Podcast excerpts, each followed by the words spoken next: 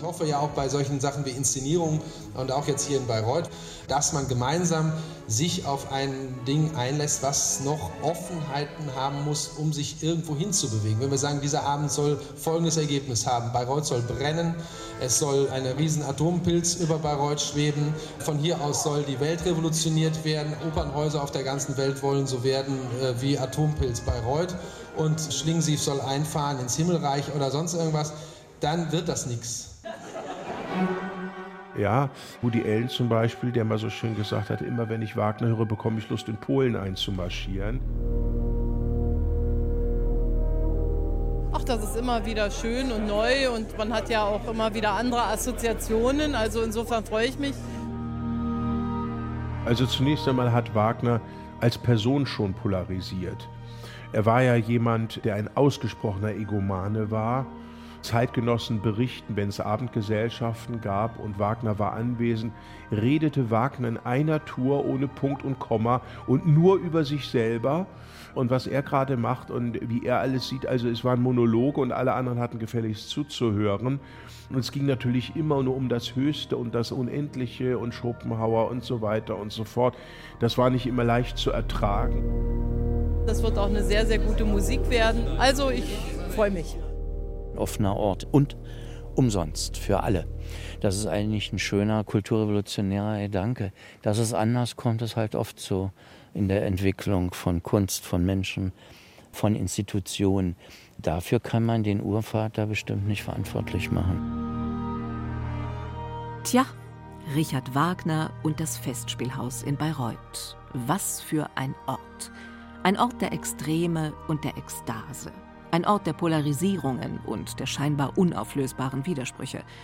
Ein Ort, an dem seit 150 Jahren Skandale zum buchstäblich guten Ton gehören und die Erlösung mit auf dem Spielplan steht.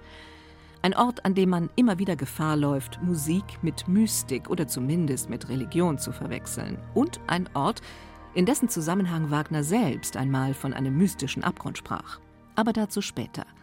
Ein weltweit tatsächlich einzigartiger Ort, an dem ein genialischer, wenn gleichwohl egomanischer Komponist nur seine eigenen musikalischen Schöpfungen aufgeführt sehen wollte, seine zehn schicksten Opern, seine Musikdramen, ein absolutistisch anmutendes Diktat eines Patriarchen, dem man noch heute gehorcht, als gäbe es auf der Welt nichts Selbstverständlicheres als das. Zunächst einmal aber stand am Anfang des Bayreuther Festspielhauses ein tatsächlich exorbitant modernes Konzept wenn auch schon damals geprägt vom Größenwahn, irgendwo im göttlichen Spielfeld zwischen Schöpfungs- und Vernichtungsidee. Ja, die Festspielidee entwickelt sich bei Wagner eigentlich parallel zur Entstehung des Ring des Nibelungen. Damit beginnt er ja eigentlich schon in der Dresdner Zeit mit den ersten Konzeptionen, dann aber im Wesentlichen in der Züricher Zeit der 1850er Jahre, also schon 25 Jahre, bevor das dann hier was geworden ist in Bayreuth, sagt der Wagner-Experte Sven Friedrich. Der Grund liegt einfach darin, dass Wagner nicht daran glaubte, dass diese Tetralogie, die es ja nun werden sollte, dieses Bühnenfestspiel für drei Tage und einen Vorabend auf einem herkömmlichen Theater angemessen würde aufgeführt werden können. Sven Friedrich, wie gesagt, ein Wagner-Kenner par excellence, eine Koryphäe, nicht nur in Bayreuth, sondern international anerkannt und seit rund 30 Jahren Herr über das Haus Wahnfried in Bayreuth, das legendäre Richard Wagner Museum, in dessen Garten übrigens Maestro Wagner heute begraben liegt. Deswegen dachte er, er muss ein Festtheater speziell zu diesem Zweck errichten, den Ring aufzuführen. Ursprünglich hat er da an eine ganz provisorische Geschichte an den Ufern des Rheins gedacht. Nur aus Brettern und Balken, schreibt an seinen Freund Ulich, äh, richte ich mir dann ein Theater auf und da wollte er den Ring dann dreimal spielen und dann sollte das Ganze abgebrannt werden und damit sein Ende haben. Partitur hinterherwerfen. Also einmalige Geschichte. Dazu ist es dann aber nicht gekommen. Die Vernichtung des eigenen Werkes lässt durchaus Assoziationen frei zu Performance-Darbietungen bildender Künstler der Gegenwart des 21. Jahrhunderts. So wie der Street Art Künstler Banksy etwa im Londoner Auktionshaus Sotheby's im Jahr 2018 bei einer Kunstauktion Aufregung und Panik verursachte, indem er sein just für eine Million Euro versteigertes Kunstwerk zu schreddern versuchte. Kurzum, Wagner war in den Anfängen seiner kulturrevolutionären Ideen seiner Zeit ziemlich mega voraus. Schon Jahrzehnte bevor am 22. Mai 1872, übrigens dem 59. Geburtstag des Komponisten, der Grundstein für das Festspielhaus auf dem grünen Hügel gelegt wurde, war Wagner mit revolutionären Strömungen und anarchistischen Thesen in Berührung gekommen, hatte sich von dem Frühsozialisten Pierre-Joseph Proudhon inspirieren lassen, der leidenschaftliche Ökonomiekritik schmetterte wie Eigentum ist Diebstahl. Im Zuge der Revolution von 1848 hoffte Wagner neben einer radikalen gesellschaftlichen Veränderung auch auf eine umfassende Erneuerung des Theater- und Kunstbetriebs. In Dresden hatte Wagner zudem den russischen Anarchisten und wildbärtigen Tausendsassa Michail Bakunin getroffen und mit ihm gemeinsam an Straßenkämpfen teilgenommen. Dort wird Wagner schließlich als Revolutionär steckbrieflich gesucht. Er flüchtet sich ins Exil nach Zürich. Und hier, im Schweizer Exil, das neun Jahre andauern wird, beginnt für den Komponisten ein Schaffensrausch sondergleichen, in dem er seine visionären Ideen für Kunst und Künstlertum entwickelt. Der Nietzsche-Biograf Rüdiger Safranski fasst Wagners Kunst- und Gesellschaftskritik aus dessen Schrift Die Kunst und die Revolution wie folgt zusammen. In jenem Aufsatz hatte Wagner sein Nibelungenprojekt begründet. Er kontrastiert dort die idealisierte Kultur der antiken griechischen Polis mit den kulturellen Verhältnissen der modernen bürgerlichen Gesellschaft, gesehen aus der Perspektive eines frühsozialistischen Antikapitalismus. In der griechischen Polis seien Gesellschaft und Individuum miteinander versöhnt und deshalb Kunst eine wahrhaft öffentliche Angelegenheit. Für die moderne Kunst aber, so Wagner, gibt es eine solche Öffentlichkeit nicht mehr. Die Öffentlichkeit sei zum Markt geworden und die Kunst unter die Zwänge der Kommerzialisierung und Privatisierung geraten. Wagner entwickelt sein Konzept des Gesamtkunstwerks der Zukunft und zugleich seine Festspielidee als revolutionäres Projekt durch mythisch grundierte, großartige Erzählungen in Überlänge von Göttern, Helden, Fabelwesen, Nibelungen, gewürzt mit dem Geist von Schopenhauer, Feuerbach, Christentum, Buddhismus und allerlei mehr, sollte das Publikum kathartisch gereinigt werden. Die Möglichkeit hatte er dann natürlich erst, nachdem König Ludwig II. von Bayern in sein Leben eingetreten ist, 1864, weil er dann eben über die nötigen finanziellen Möglichkeiten auch verfügte. Und es sollte ja auch ursprünglich ein Wagner-Theater in München gebaut werden. Das war der Plan. Semper sollte das bauen. Wäre ungefähr ein Zwitter zwischen dem Bayreuther Festspielhaus und der Semperoper geworden und hätte heute auf den Isarhöhen etwa zwischen Maximilianeum und Friedensengel gelegen. Ich sage mal, die Münchner werden sich ärgern heute, dass sie es nicht gemacht haben. Aber Wagner wurde ja dann aus München ausgewiesen, weil er sich wieder mal in die Politik eingemischt hat und war dann in Triebschen. Und warum jetzt nochmal gleich ausgerechnet Bayreuth? Ein Zufall sozusagen, an dem Cosima, Wagners Frau, zumindest nicht ganz unschuldig war. Dass es nun Bayreuth geworden ist, ist beinahe ein Zufall. Cosima hat in einem Lexikonartikel tatsächlich nachgeschaut und dort das markgräfliche Opernhaus gefunden, das damals leer stand, dieses wunderbare Hochbarocktheater von Galli Bibiena. Und dann ist man 1871 auch nach Bayreuth gefahren, hat sich das angeguckt, hat natürlich gleich gemerkt, für Ringvorstellungen völlig ungeeignet, ein hochbarockes Theater, viel zu klein, kein versenkter Orchestergraben und so weiter und so fort. Aber die Bayreuther Stadtväter haben dann Wagner sehr schnell die Möglichkeit gegeben, ein Grundstück zur Verfügung gestellt, um das Festspielhaus zu bauen. Das war ursprünglich woanders als da, wo es jetzt ist, aber der Entschluss, doch Wagner nach Bayreuth zu holen, war dann sehr schnell gefasst. Es ist verblüffend, wie schnell sich die Ideen und Ideale Richard Wagners allerdings schon vier Jahre nach der Grundsteinlegung erschöpfen. Als 1876 das Festspielhaus mit dem Ring des Nibelungen feierlich eröffnet wird, ist auch der junge Philosoph Friedrich Nietzsche unter den Gästen. Nietzsche ist einer der ersten glühenden Wagnerianer. Zunächst einmal ist der junge Philosoph Nietzsche von Wagner komplett begeistert. Er wird ja zum Wagnerianer durch das Erlebnis des Tristan. Und als er den Wagner persönlich kennenlernte, der sein Vater hätte sein können, war es also komplett um ihn geschehen und er war also begeisterter Wagnerianer. Ja, bis dann tatsächlich er hier 1876 das erste Mal Festspiele erlebte. Und was war das?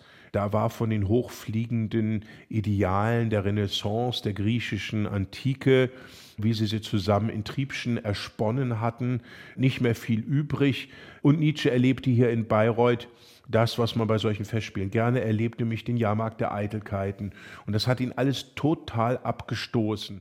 Das Hoppla Hopp, das Nietzsche bei der Premiere in Bayreuth mit Adel und Geldadel erlebt, lässt den sensiblen Denker mit nacktem Entsetzen reagieren. Auch der von Wagner erhoffte Erfolg blieb zunächst aus. Das Publikum war vom altgermanisch-romantischen Inhalt doch ein wenig verstört. Die ersten Festspiele mit drei Ringzyklen erwiesen sich als finanzielles Desaster. Sechs Jahre lang konnte das Haus gar nicht bespielt werden. Wagner aber gab nicht auf handelte nüchtern Finanzierungs- und Darlehensverträge aus. Und glaubte zugleich an seinen mystischen Abgrund, wie er den Abstand zwischen dem ersten und zweiten Proszenium nannte, mit dem geschlossenen Schalldeckel über dem Orchestergraben. Die Realität sowie die theatralen Produktionsbedingungen sollten verschwinden und die Zuschauer in nichts weniger als in den Zustand des Hellsehens versetzt werden. Der Philosoph Theodor W. Adorno wird das später Wagners Illusionsmaschinerie nennen und in Bayreuth eine Vorahnung der Kulturindustrie erkennen. Regression auf magisches Denken im Spätkapitalismus. Wagners letztes Werk, das Bühnenweihfestspiel Parsifal, kommt im Juli 1882 zur Uraufführung. Kurz darauf stirbt Richard Wagner in Venedig. Nach seinem Tod 1883 bleibt das Festspielhaus in Bayreuth ein stramm geführter Familienbetrieb. Wagners gestrenge Frau Cosima führt das Haus bis 1909. Danach folgt Sohn Siegfried Wagner, dann dessen Frau Winifred. Später, nach 1951, wollen Wagners Enkel Wieland und Wolfgang mit Neu-Bayreuth einen ästhetischen Neuanfang wagen und bleiben doch im konservativen Inszenierungsgerüst stecken übertragen allerdings Avantgarde-Künstlern wie dem französischen Filmregisseur Patrice Chéreau die Inszenierung des sogenannten Jahrhundertrings zum 100. Jubiläum der Festspiele 1976, an dessen Ästhetik angeblich keiner mehr vorbeikommt.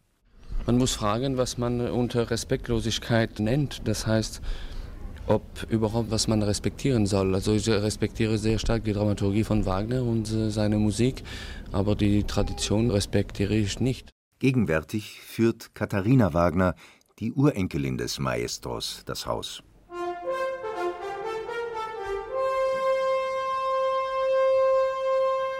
Wer sich heute etwa an einem trüben regnerischen Morgen auf den grünen Hügel in Bayreuth begibt, erlebt einen Bau, der zunächst scheint wie andere Gebäude eben auch. Ein zwar welsungenhaft großes, dennoch irgendwie normal wirkendes Gemäuer aus dem architektonischen Geist der sogenannten hellenistischen Romantik. Stiefmütterchen davor, lila Farben hübsch und gelb. Erst nach einer Weile, wenn man das Gelände überquert, den Bau umrundet, bemerkt man, dass etwas von ihm auszugehen und irgendwie, tja, zu strahlen scheint. Eine Ausstrahlung ist da und unweigerlich fragt man sich, ob sie nun magisch ist oder kontaminiert. Noch in den Jahren 1979 und 1986 hatte die Stadt Bayreuth für den Vorgarten des Festspielhauses bei dem Bildhauer Arno Breker zwei Büsten in Auftrag gegeben, Porträts von Richard und Cosima Wagner. Arno Breker, der Lieblingsbildhauer des nationalsozialistischen Deutschland, der einmal gesagt hatte, er könne von Muskeln nie genug kriegen.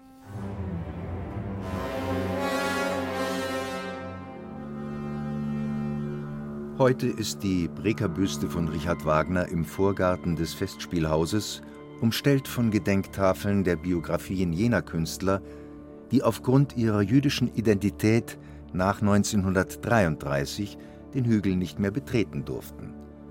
Winifred kannte keine Gnade. Der Antisemitismus war ihr ebenso heilig wie der grüne Hügel selbst. Die Botschaft, die hier heute ausgesendet wird, ist mindestens widersprüchlich. Einerseits die Zumutung der Brekerbüsten, andererseits die Gedenktafeln zur kritischen Erinnerung an den Ungeist, der in Bayreuth lange Zeit herrschte. Dazu fällt einem selbstredend auch der berühmte Spruch ein, dass Richard Wagner nichts dafür konnte, dass Adolf Hitler ihn mochte. Nein, natürlich nicht. Und doch zeugt Wagners Schrift über das Judentum in der Musik von dumpfer, geistloser, geradezu verschwörungstheoretischer Gesinnung. Man muss Wagner sicher den Vorwurf machen, dass er nicht nur ein herrschendes antisemitisches Ressentiment aufgegriffen hat und auf die Kunstdebatte, auf die Ästhetik übertragen hat, nein, er hat den Antisemitismus damit im Rahmen seines ja sehr hochstehenden Kunstverständnisses im Grunde in den Rang einer Kulturtheorie erhoben und damit zu einer Frage der deutschen Identität gemacht. Denn Kultur war ja in Deutschland anders als anderswo eine Identitätsfrage.